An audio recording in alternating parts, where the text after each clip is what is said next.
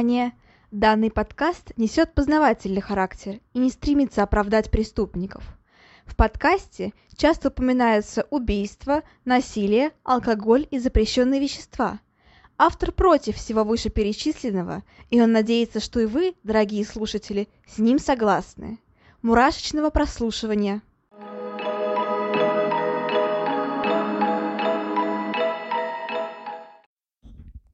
Всем привет, с вами снова Ульяна, и вы слушаете новый выпуск подкаста «Обратная сторона жизни». Всем добро пожаловать! Итак, мы продолжаем, ну а точнее уже заканчиваем серию хэллоуиновских выпусков, где мы обсуждаем истории на грани реальности, легенды и мистики. И несмотря на то, что Хэллоуин это символ осени, погода стоит совсем не осенняя. За окном валит снег, а температура минусовая. И, возможно, вы даже можете слышать это, потому что там очень страшно за окном, то ли снег, то ли дождь, то ли все вместе, и очень громко. И учитывая, что я записываю около окна, да, возможно, что-то вы можете даже слышать. Короче, настоящая зима наступила, и даже как-то настроение осеннее пропало, и на его место пришло новогоднее. Теперь хочется вместо ужастиков пересматривать «Один дома» и, ну да, все того же Гарри Поттера. Кстати, на мой взгляд, самый универсальный фильм, который подходит и для Нового года, и для Хэллоуина, это «Кошмар перед Рождеством». Думаю, многие с ним знакомы. Ну а если нет, обязательно загуглите и посмотрите, потому что мне кажется, что это ну просто шедевр кукольной анимации. Но, в общем-то, мы не о фильмах тут собрались говорить. Ну, хотя вообще-то и о фильмах тоже, ведь у нас сегодня еще одна история, которая легла в основу сразу нескольких известных фильмов ужасов. И я говорю про историю Аннелизы Михель, девушки, из которой изгоняли дьявола, и которая погибла вследствие проведения обрядов экзорцизма. А, ну и да, сразу ахтунг, дисклеймер и так далее. Я не буду рассуждать здесь о религии, осуждать кого-то и все в таком духе, потому что вопросы религии, как вы знаете, ну, крайне-крайне сложные, часто вызывают нешуточные споры среди людей. Я не хочу этого, и поэтому я руководствуюсь одним важным правилом. Вера от Бога, а религия — это все-таки в большинстве своем от людей. А люди, как известно, грешны. И поэтому сегодняшняя история это не показатель того, что вера или религия это как-то плохо. Нет.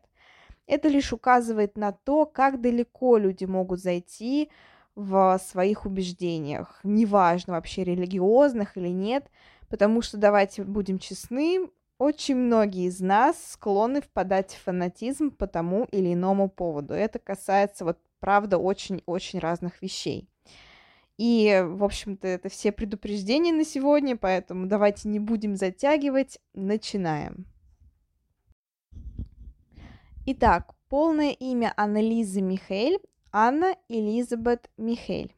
Она родилась 21 сентября 1952 года и стала известна уже, можно сказать, после своей смерти, которая наступила вследствие многомесячного проведения обрядов экзорцизма.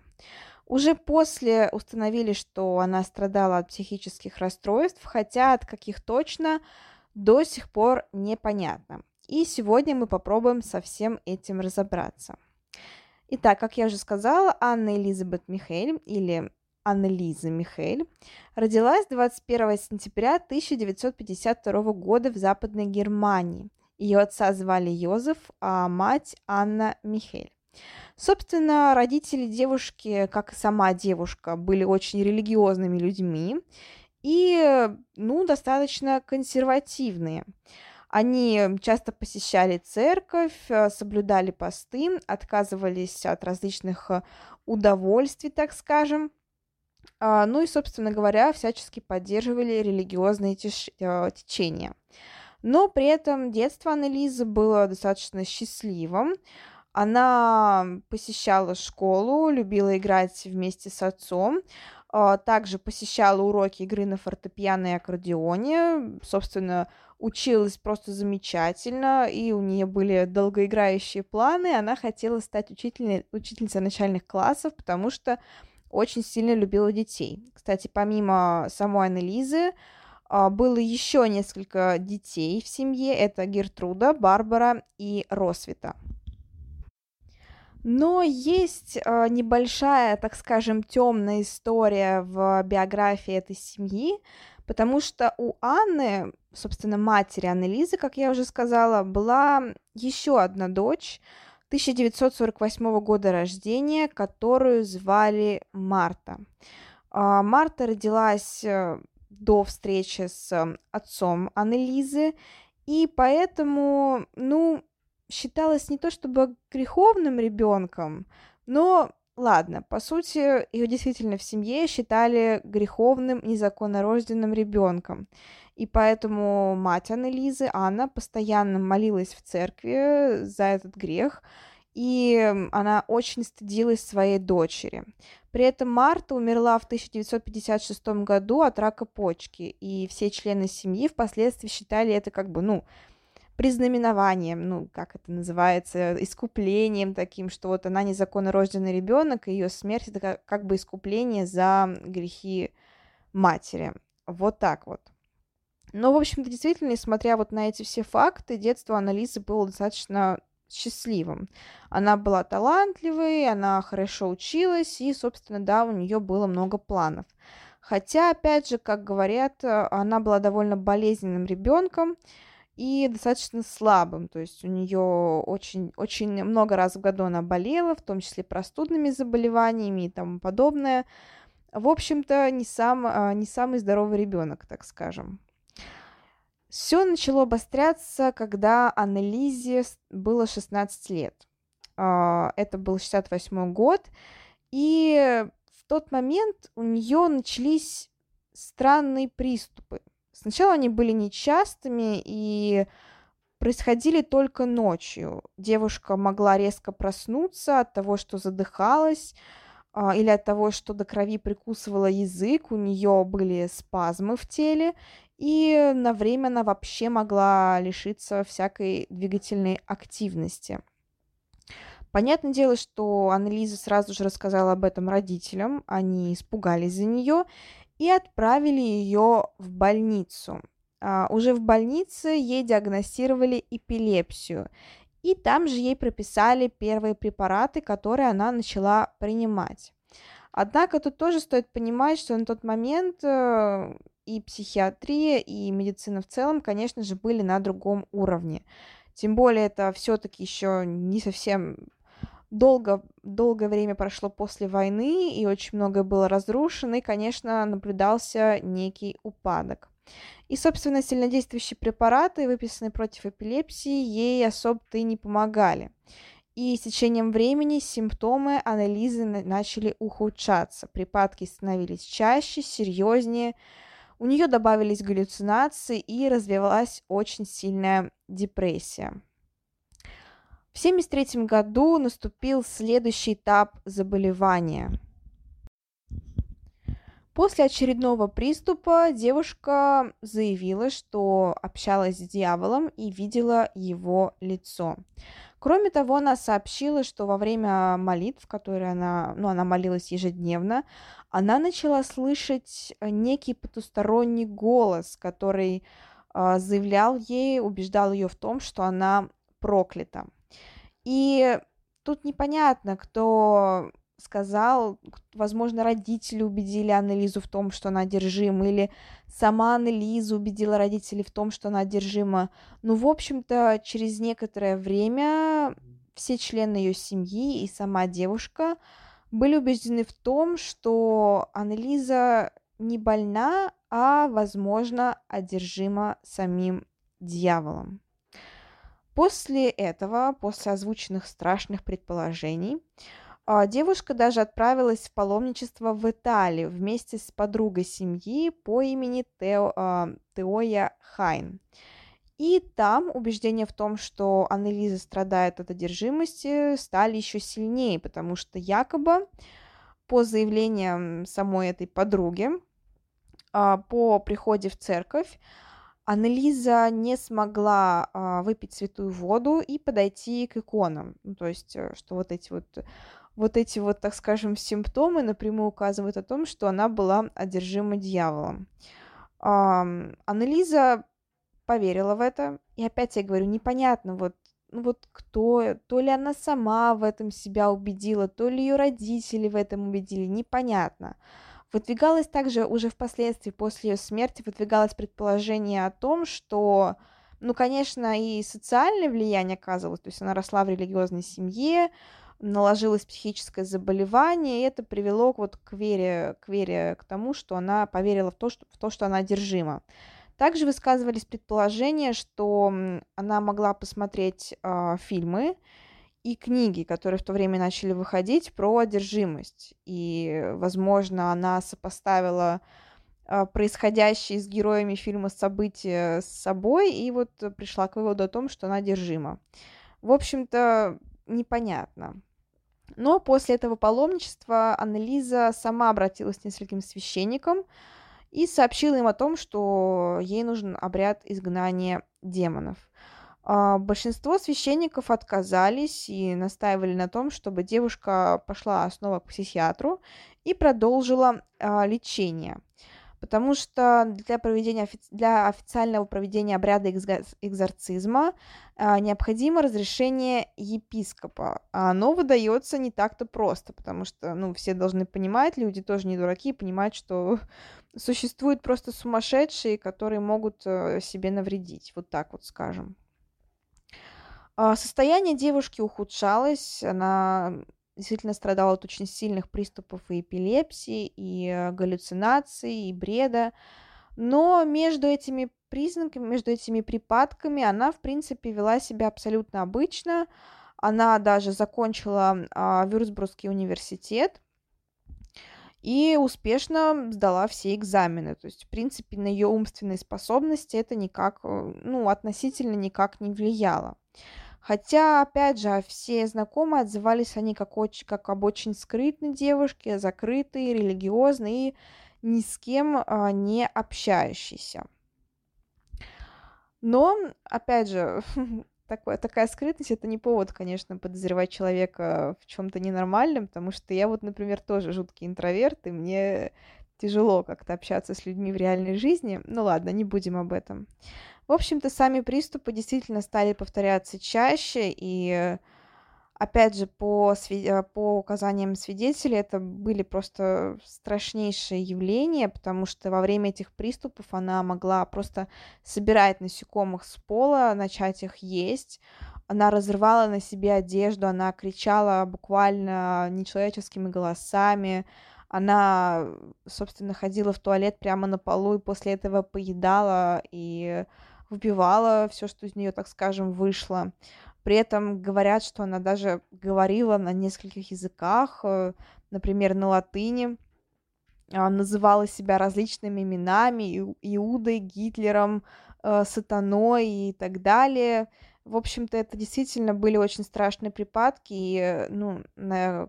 вот я понимаю людей, которые, допустим, религиозные или которые не слишком, а, ну, сведущие в психических заболеваниях, и, наверное, при виде такого, ну, процентов 80 точно подумали бы о том, что а, с человеком происходит что-то потустороннее, ну, потому что сложно, вот сложно верить в психические заболевания, пока сам с ними не столкнешься. Ну, то есть это я, это действительно очень страшное зрелище. Я не видела этого в жизни, но вот, ну, по видео и так далее, конечно, я это встречала.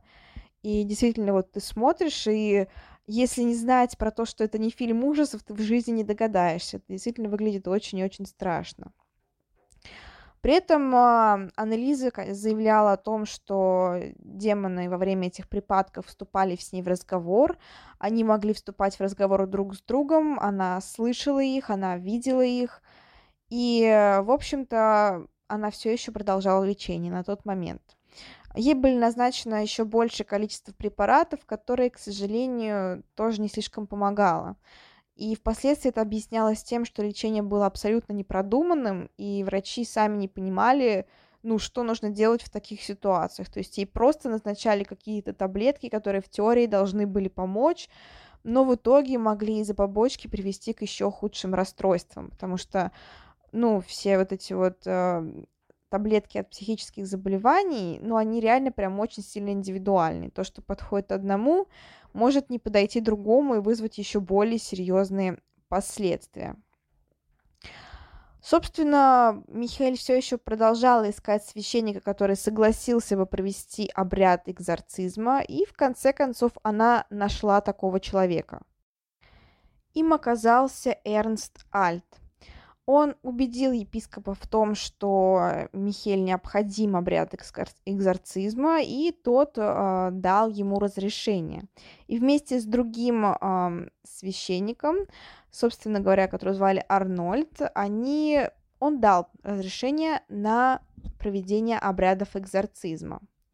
Первый обряд был проведен 24 сентября. Михель посчитала его действенным и решила отменить все лекарства. Да, она полностью доверилась, э, так скажем, обрядам экзорцизма и решила, что лечение ей не помогает, и оно ей больше не нужно. За 10 месяцев, то есть почти год, было проведено 67 обрядов экзорцизма. Ну, то есть э, это очень и очень много.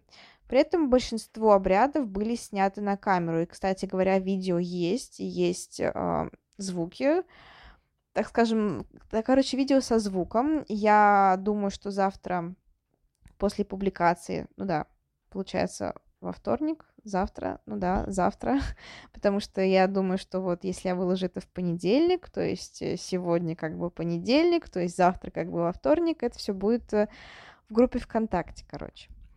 А, там я выложу эти видео, они действительно очень страшные, и действительно а, на них э, не узнать голос. То есть ты смотришь на фотографию девушки, смотришь на фотографию Аннелизы Михель еще до болезни, потом включаешь эти видео и понимаешь, что это как будто бы два совершенно разных человека. Точнее, на видео как будто бы даже не человек. Это действительно очень э, страшный голос, он, э, ну, он, его сложно описать, если его не слышать, он действительно как будто бы нечеловеческий. Сложно представить, что все вот это вот, э, то, что запечатлено на видео, происходило с молодой и красивой девушкой.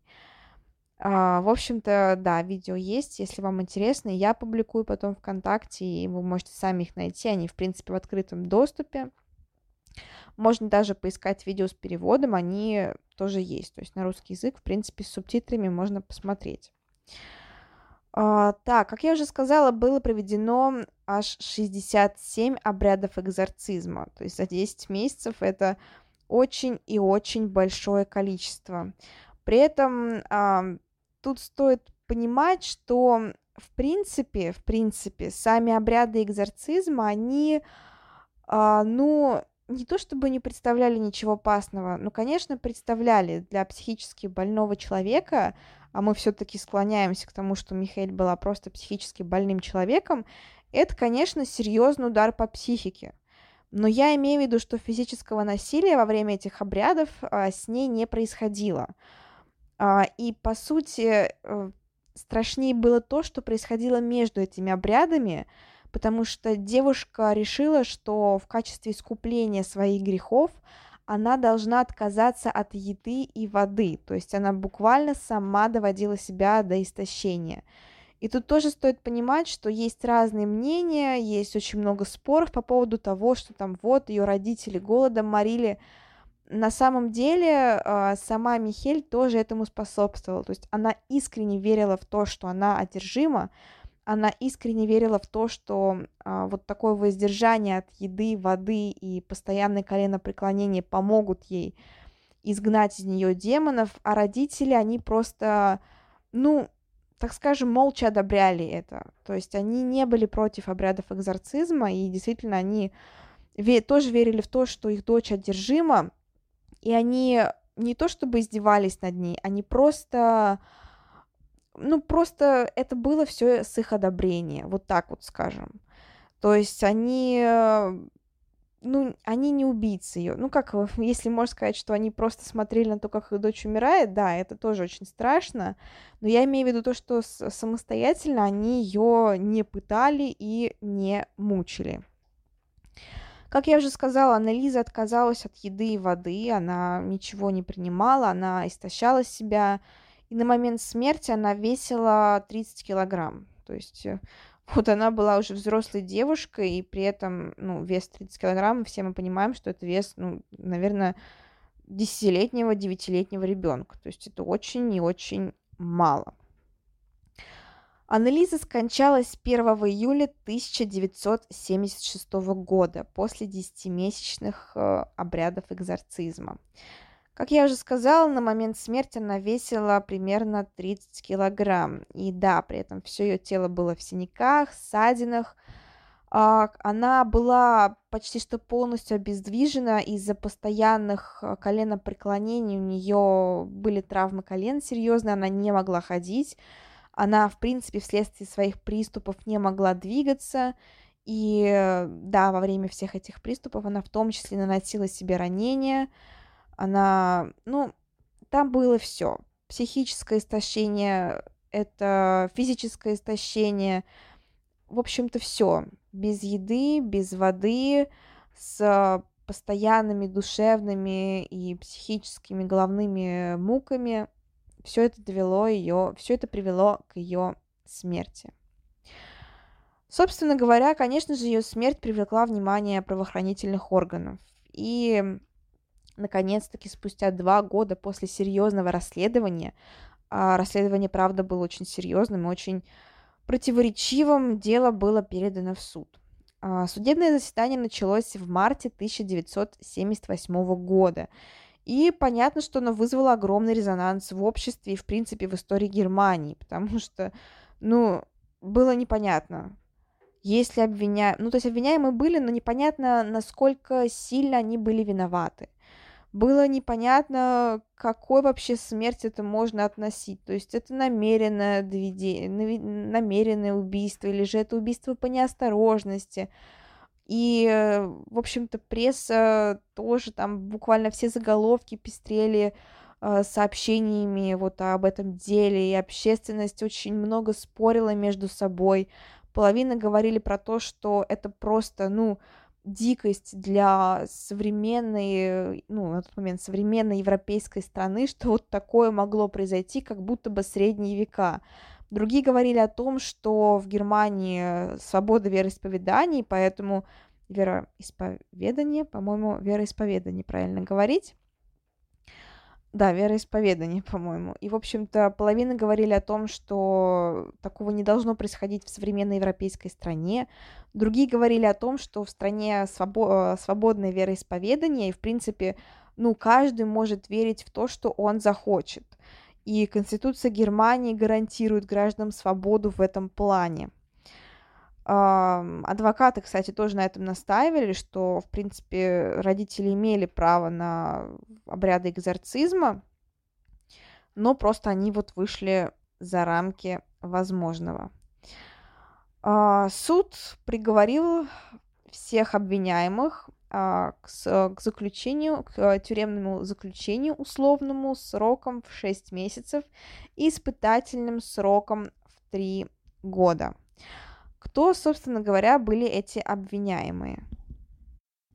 Ну, конечно, в первую очередь это были, это были те самые священники, которые проводили обряды экзорцизма.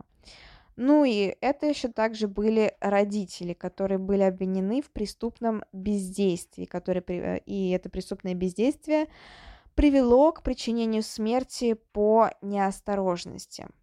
Тут тоже о сроках можно спорить и много говорить. Кто-то считает, что 6 месяцев условно и испытательный срок 3 года это слишком мало. Кто-то считает, что можно было отделаться штрафом, и это очень много, потому что никто из присутствующих, никто из обвиняемых не хотел смерти девушки. В общем-то, это тоже очень и очень спорный вопрос. Ну и, конечно, этот случай привел к тому, что очень много пошло разговоров о границах религиозной свободы, об обрядах экзорцизма, насколько вообще это законное явление. И э, действительно, впоследствии это привело также к некоторым изменениям в самих проведениях обряда, обрядов экзорцизма. И стоит понимать, что да, пусть сейчас э, об этом мало кто говорит, но на самом деле обряды экзорцизма до сих пор проводятся. И да, священников таких очень мало, но э, я не вникала в эту тему, честно, но говорят, что действительно их до сих пор проводят, и, в принципе, насколько я знаю, даже действительно выдают на это некие разрешения. Я не знаю, насколько это законно и как вообще это можно... Ну, вот, то есть, как, как добиться на это разрешение, я, честно говоря, правда не знаю. А, в общем-то, что было после? Как я уже сказала, случай довольно резонансный. И как среди верующих, так и среди атеистов, и, э, и с той, и с другой стороны, Михель стала таким, знаете, символом. А потому что некоторая группа католиков считает, что вообще она чуть ли не святая, что она страдала за грехи человечества, и что своей смертью она якобы, ну, послужила, так скажем, искуплением за, греха, за грехи многих людей. То есть а вот, э, ну, а история Иисуса. Я не знаю, насколько так вот можно говорить или нет. Ее могила до сих пор является местом паломничества некоторых людей. Но а атеисты склоняются, настаивают на том, что история Михеля — это вот доказательство того, что люди бывают слишком фанатичны в своих религиозных убеждениях. Как я уже сказала, тут можно спорить, можно соглашаться, не соглашаться с обеими сторонами. Uh, да, вопрос, правда, очень и очень спорный. Но, в общем-то, как есть. Михель стала символом одновременно и некоторых католиков и некоторых, собственно, некоторых атеистов. Вот так вот. Кстати говоря, а, есть интересная история о том, что якобы родители а, после смерти пошли к, неким, к некой монахине, которая сказала, что останки Михель будут нетленны, и поэтому родители Михель через некоторое время э, нас, настояли на эксгумации тела дочери, но, опять же, по официальным документам тело вполне себе нормально сгнило, то есть проявило все признаки тленности и бренности. Вот так вот. Что же касается других последствий ее смерти, ну, как я уже сказала, ее история легла в основу многих известных фильмов. Наверняка, самый известный из них, наверняка вы его знаете, «Шесть демонов» Эми, Эмили Роуз. Это ну, наверное, один из самых известных и один из самых, в принципе, таких необычных и интересных фильмов ужасов. Я его смотрела, он давнишний, 2005 года. А, там, кстати. Э, там имена изменены, понятное дело.